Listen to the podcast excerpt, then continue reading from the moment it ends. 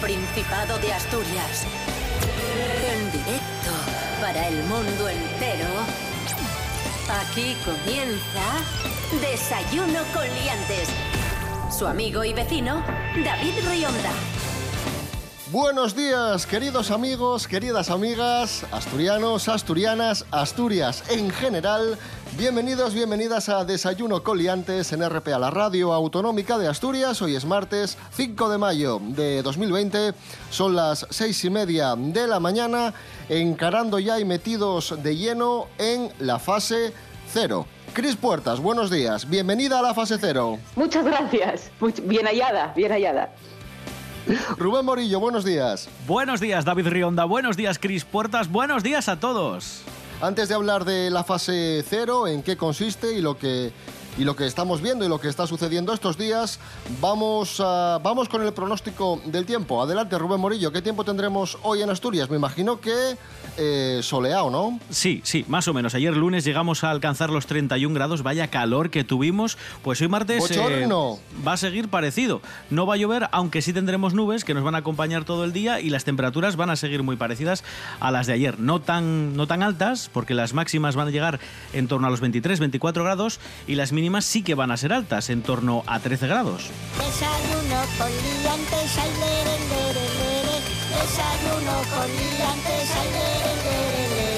Desayuno con liantes. Desayuno con liantes.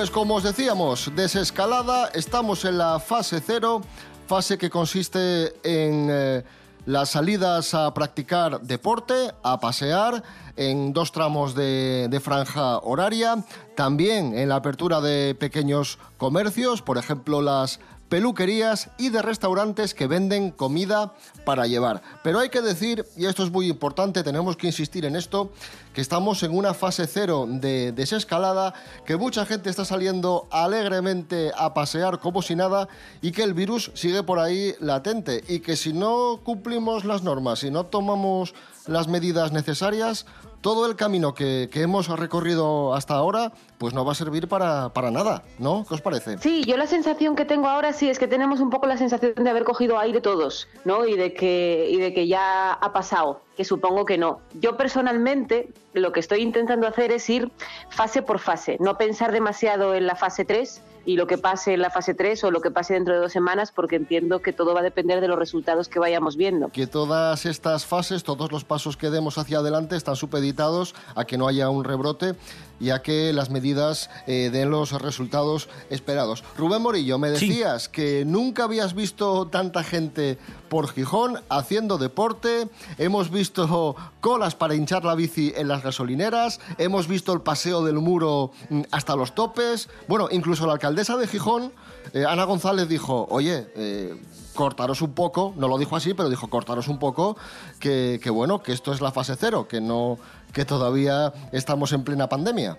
Yo quiero pensar en positivo y entiendo que la gente tenía muchísimas ganas de salir, pero ahora está racionalizando esas, esas salidas y sale solo una vez y en su franja destinada para, para, tal fin. Claro, hombre, esto es lo de siempre. Al final, yo entiendo las preguntas estas de, de pero ¿quién va a controlar esto? Al final deberíamos autorregularnos todos por el, por el bien de todos, al final. La clave es poder superar las fases para retomar nuestras vidas y reactivar la economía. No se trata de, mira, en vez de salir dos horas, salí cuatro. Ja, claro, ja, ja. claro. Es que, no, es, seis, que, ¿no? es que hay gente que no entiende que esto no es un capricho del gobierno, es un ejercicio de responsabilidad de todos para que vaya todo mucho más rápido y que nos podamos recuperar de, de esta situación lo antes posible. Pero hay gente que, que, que, no lo entiende. Yo creo que al final, es decir, calma, tranquilidad y a ver, que no esto, esto no es una ruptura de las libertades terrible, esto es una pandemia mundial, quizá la primera que podamos controlar. Entonces, por favor, un poco de calma y, y que al final Tampoco había tanta libertad antes, ¿eh? Es que nos estamos flipando mucho, pero por semana la gente salía a los bares de 8 a 10 de la noche, a partir de las 10 no hay nada, y los vermús de fin de semana de 1 a 3 de la tarde. Exacto. Entonces tampoco nos flipemos, tampoco nos flipemos como, ay, yo quiero todas las horas del día porque es lo que hacía antes. Mentiroso, hacías lo que hace todo el mundo, que somos todos una panda de borregos, porque el ser humano y borreguil no lo podemos evitar, es una cosa social, es lo que hay. Así que calma, me cago en la mar.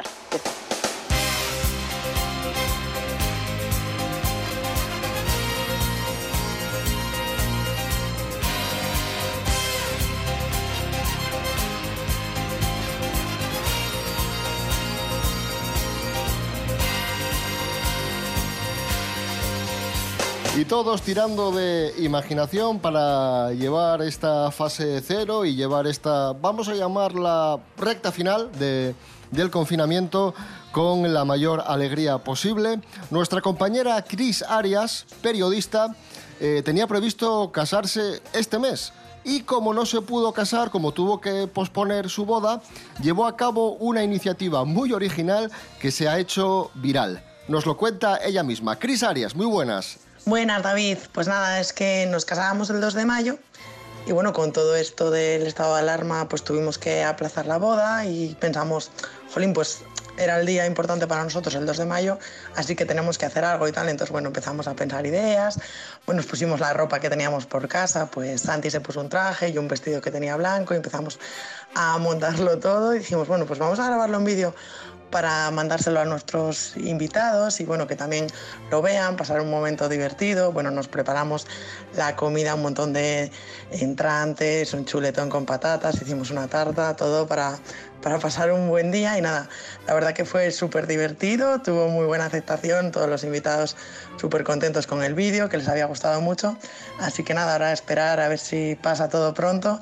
y podemos casarnos ya de verdad en la nueva fecha que, bueno, nos han dado el 31 de octubre, a ver si todo va bien y si no, pues nada, nos casaremos el año que viene, 2021, cuando se pueda hacer todo sin restricciones. Alguien está pensando en alguien. Alguien se abraza, alguien se gira. Alguien se para, alguien camina. Hacia la vida de alguien. Alguien te cuenta una mentira. Alguien le roba un beso a alguien. Se muere, alguien da vida. Alguien está muy dentro de alguien. La gran ciudad no para. La bola siempre gira. El mundo no termina en ti. No se va a acabar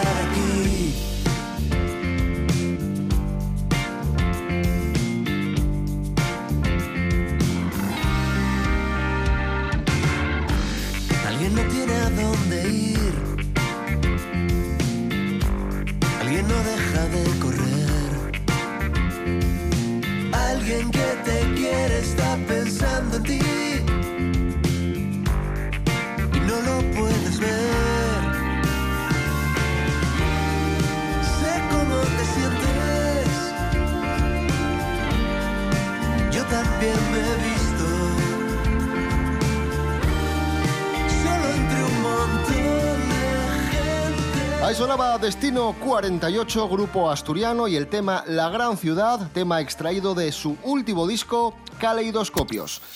Desayuno con liantes.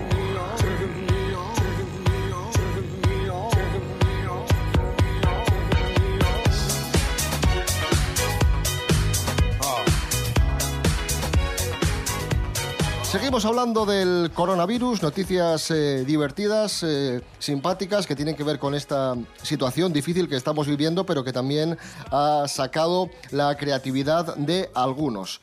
Ha salido al mercado un licor, un licor asturiano que se llama el quemavirus, Ole. noticia que hemos eh, sacado de La Voz de Asturias. Cuéntanos, Rubén Morillo. Sí, obra del empresario Rubén Lavandera, que ya tiene otras patentes, otras marcas como Crema Catalana, artículo 155.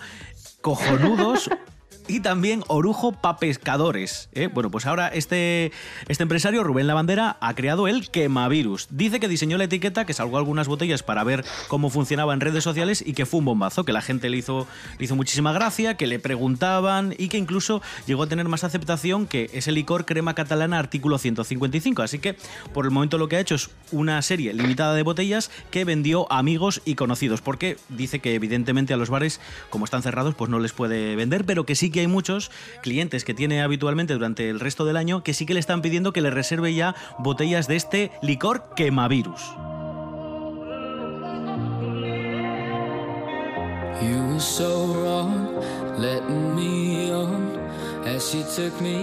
Más cocinas, eh, más iniciativas eh, populares. En este caso nos vamos a la calle Santa Susana de Oviedo. Noticia de la Nueva España que resumimos de una forma muy sencilla. Y es que unos vecinos de la calle Santa Susana estaban asomados a la ventana cantando el Asturias de Melendi con la Sí. guitarra y, parece ser que a la gente le estaba gustando la actuación y que varias personas pues se unieron y la calle Santa Susana pues eh, mostró esta escena tan peculiar, un montón de personas cantando el Asturias de Melendi al unísono.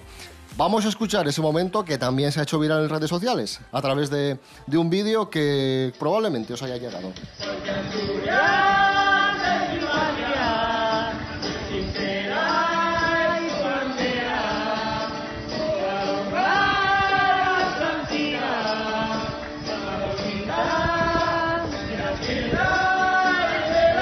Ahí está, Cris Puertas. Tú vas por la calle y de repente ves a un tío en la, en la ventana, porque Asturias es mi patria. Y dices tú, pues me animo, yo también. Yo creo que ahora mismo, eh, a estas alturas de pandemia y de, y de encierro y de todo esto, cualquier canción que no sea Resistiré va a ser coreada por la gente. Esa es mi sensación. Ah, Creo, creo que el baremo musical del, del universo eh, ha cambiado. Y es cualquier cosa, cualquiera que no sea Resistiré, eh, se va a aplaudir. O sea, que tú te, tú te asomas a la ventana y cantas Alimerca es para todos y, y- y puedes encontrarte a Es 100 un temazo, personas. David. A ver, por favor, eso es un temazo. Eso es un temazo. Lo tengo que decir desde ya mismo. Quiero decir, sin, sin hacer publicidad. O sí, pero es un temazo. No se os pega el resto del día esa canción, porque a mí bastante. Atención a la siguiente noticia. Tener una idea brillante es una cosa que, que, bueno, que está muy bien, muy satisfactoria, ¿no? Muy enriquecedora. Pero hoy sabemos que además de todo eso es como tener un orgasmo. Uy. Tener una idea brillante es como tener un orgasmo. Mm. Nos lo cuenta Ángela Busto. Buenos días, Ángela. Hola a todos y buenísimos días. Efectivamente, habéis oído bien. Hoy vengo para explicaros por qué tener una idea brillante es como un orgasmo. Aunque para ser justos tengo que decir que solo para algunos suertudos, ya que no le pasa a todo el mundo tremendo placer. Hay personas que tienen mayor sensibilidad a las recompensas, es decir, funcionan mejor cuando hay algo que ganar, mientras que otras pasan bastante y no les motiva tanto obtener una recompensa a su esfuerzo. Esto se pudo comprobar gracias a un estudio de la Universidad de Drexel en Filadelfia, donde los participantes tenían que resolver distintos anagramas mientras analizaban su actividad cerebral, donde se vio claramente que quienes tenían un alto grado de sensibilidad a la recompensa mostraban en el momento eureka un aumento de las ondas gamma en la parte del cerebro relacionada con la satisfacción mientras que en los participantes menos sensibles esta zona no registraba tanta actividad. Y voilà, según los investigadores, esta sensación intensa de placer podría haber impulsado la evolución de la creatividad en el ser humano a lo largo de la historia de nuestra especie. Así que, benditas recompensas, un saludo y hasta la próxima. ¡Mua! Te dijeron que sí, niña,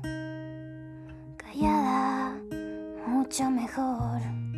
La vistieron de rosa y blanca, pureza clara, cerezo en flor. Le contaron los mismos cuentos de azul y princesa, ranas y coronas, pones mitos, mismas historias que a ti te contaban.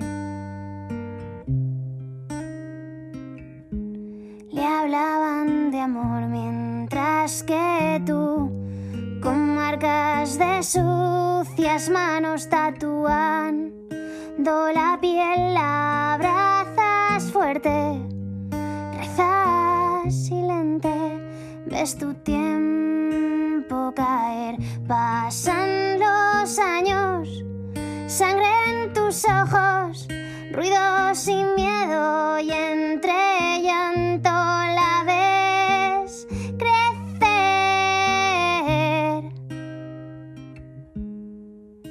Y rezas bajo. Y ahora la ves eterna, la vida entera duerme en su voz, no está callada y pisa alto, es esperanza, es canción. En su lengua hay cuchillas, no tiene dueño, te da valor porque es la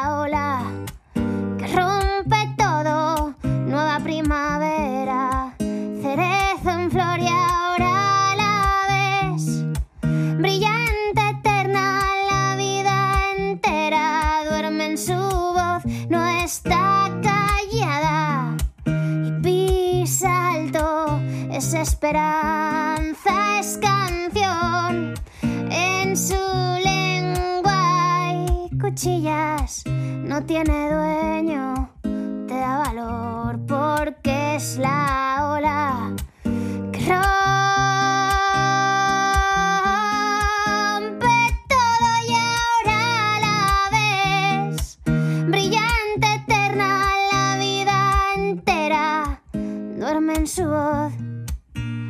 sonaba nuestra amiga Noelia Beira, que estos días sigue grabando sus canciones desde casa, canciones eh, durante el confinamiento. Esto lleva por título Ni callada ni princesa. Hoy es martes 5 de mayo de 2020, son las 7 menos cuarto de la mañana.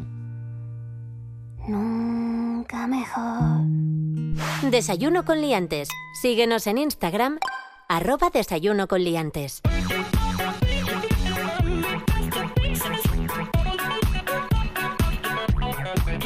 Un día como hoy del año 2000, hace justo 20 años, se estrenaba en cines la película Gladiator de Ridley Scott, Wow. protagonizada por Russell Crowe y Joaquin Phoenix. Un peliculón que ganó un montón de Oscars, Chichi. que hizo, que hizo historia y que fue un, un exitazo. Gladiator. Y para hablar de Gladiator está con nosotros José Luis García.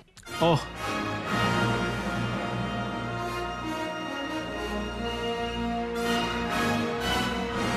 Hombre, don José Luis. Hola, ¿qué tal? ¿Cómo están? Pues Gladi- Gladiator, me gusta mucho a mí esta película. Yo la vi en el cine de mi amigo Ridley Scott. ¿Y, y qué les puedo decir, no? ¿Se acuerdan de la historia? La historia eh, está protagonizada por Máximo, que es un general romano, sí. que quiere volver a su casa, pero como el emperador, que es Marco Aurelio, quiere que herede el imperio, hace que Cómodo, que es el malo, ordene matar a su familia. Máximo escapa de la muerte y regresa a Roma como gladiador anónimo para vengar la muerte de su familia. ¡Manteneos firmes! ¡No os separéis de mí! Lo que hacemos en la vida tiene su eco en la eternidad. A mí esta película me parece una ponzoña de primera categoría. Pues tengo, tengo tres curiosidades, lo siento mucho, Cris Puerta, pero hay muy, con... poco, hay muy poco homoerotismo para ser una película de romanos. Y eso es una cosa fundamental en el género. O sea, ¿dónde vamos a ir a parar? Par 10. Pues yo lo siento, Cris Puerta, pero para seguir con el guion voy a contar rápidamente tres curiosidades de Gladiator porque si no me Venga. jode el programa. Sí, sí. Vamos a No, ver. no, adelante, adelante, que tampoco, tampoco pasa nada, no, no voy a llorar. En el primer borrador del guion, que lo escribió John Logan, Cómodo no mataba a la familia de Máximo. Y después incluyeron este asesinato tan cruel para que el personaje de Máximo, de Russell Crowe, tuviese motivos para la venganza, porque si no, tampoco era para tanto. Porque si no, claro, entonces él, él es un antisistema que va contra el imperio. Hay que marcar muy claramente que el imperio es muy malo. Claro. Ahí está, ahí está. Otra curiosidad, sale el Coliseo romano, muy espectacular en Gladiator, y el Coliseo que aparece en la película se rodó en Malta, es una réplica del original, se construyó un tercio del anfiteatro y el resto se incluyó digitalmente. Y como bien, ya por último, como bien decía antes Cris Puertas, esta película, pues sí, es muy épica, muy entretenida, pero tiene muchos anacronismos. Por ejemplo, aparecen los esclavos eh, atados o encadenados con candados. Y los candados no fueron creados hasta el año 1920. O sea que imagínate tú, casi 2000 años de anacronismo. Que no había candados en aquella época, hombre. La película es entretenida, las cosas como son, se deja ver. Pero Sí, bueno. sí. Escuchamos eh, una canción de Joaquín Sabina que lleva por título Una de Romanos. Ya que hemos hablado de pelis de romanos, pues una de romanos de Joaquín Sabina. Bueno, hasta luego, ¿eh, chavales? Hasta luego. Hasta luego.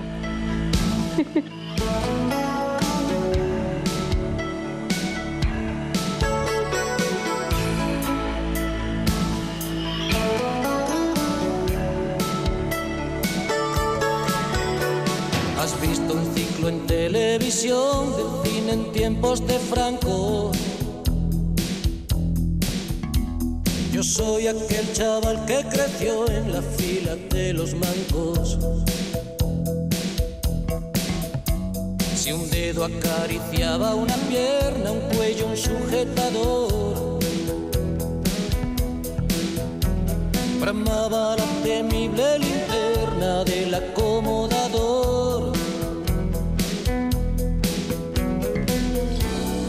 Ella tenía 14 abriles en canal.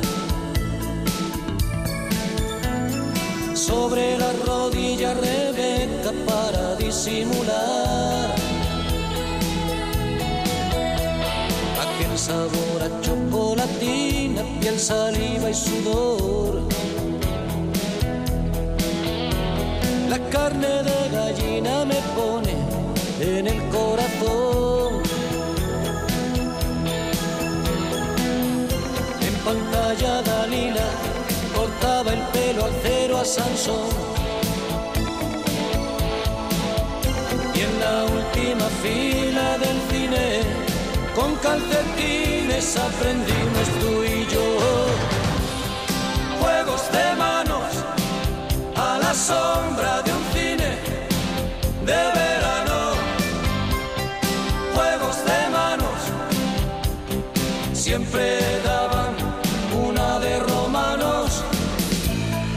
Continuamos en Desayuno con Liantes en RPA, la radio autonómica de Asturias. Ahí sonaba una de Romanos de Joaquín Sabina y ahora va a sonar una sintonía de televisión muy mítica.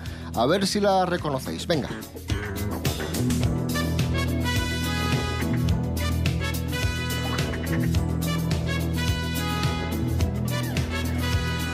Pues efectivamente, amigos, es la sintonía de la serie de televisión La Hora de Bill Cosby, una serie de los años 80, una de las sitcom más famosas de todos los tiempos, más exitosas de, todos los tiempos, las aventuras del doctor Hastable y su familia.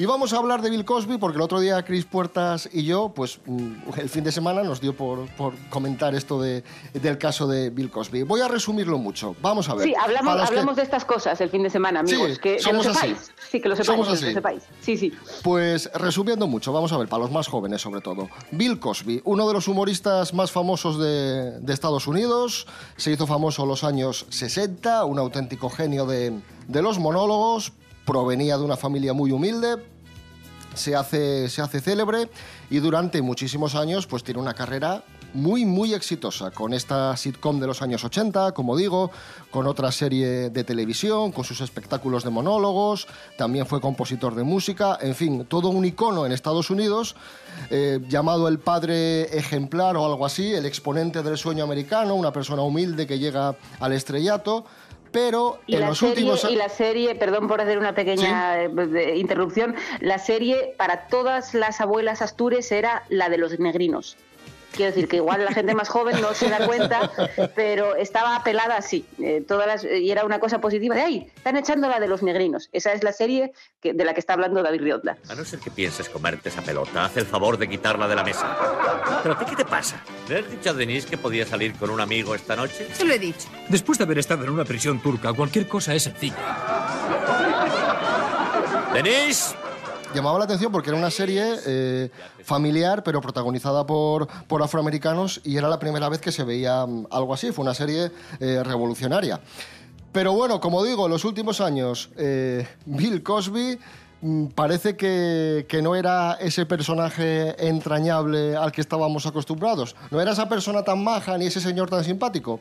Parece ser, y todo apunta, y todo apunta a raíz de, los, de las 60 denuncias por abusos sexuales que recibió, que este señor era un auténtico depredador sexual.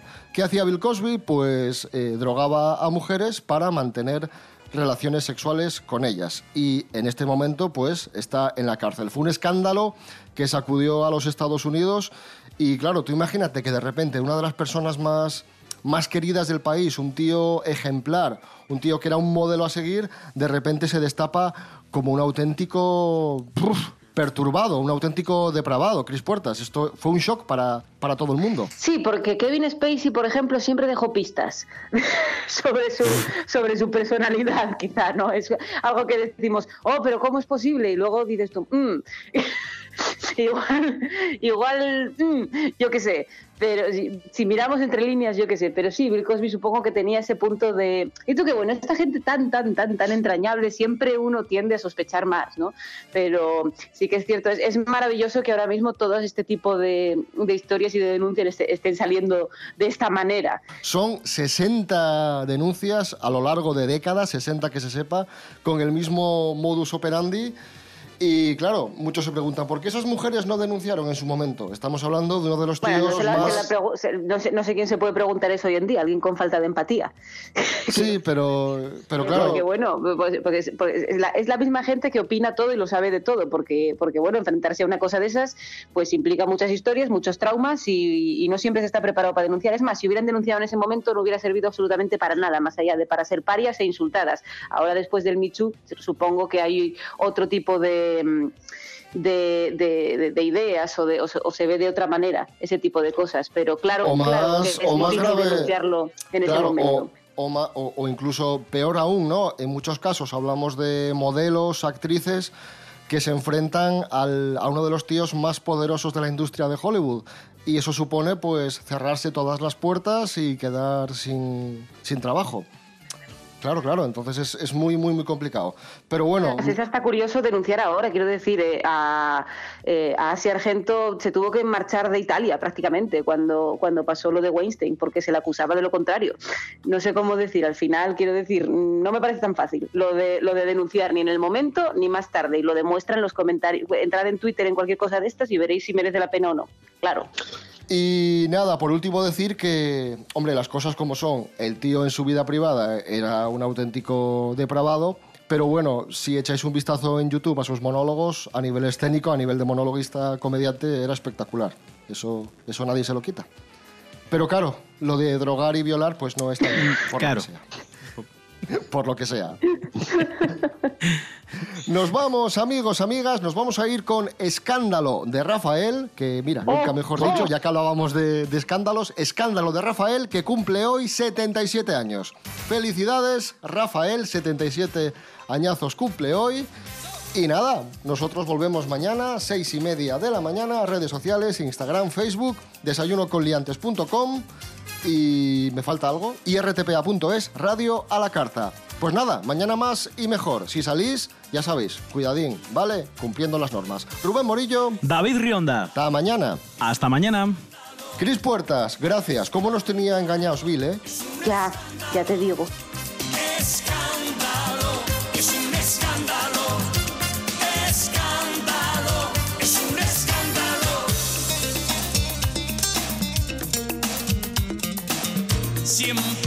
Misma rutina.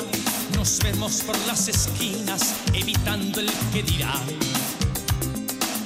Mi cuerpo no se acostumbra a este amor entre penumbras que es más fuerte que un volcán.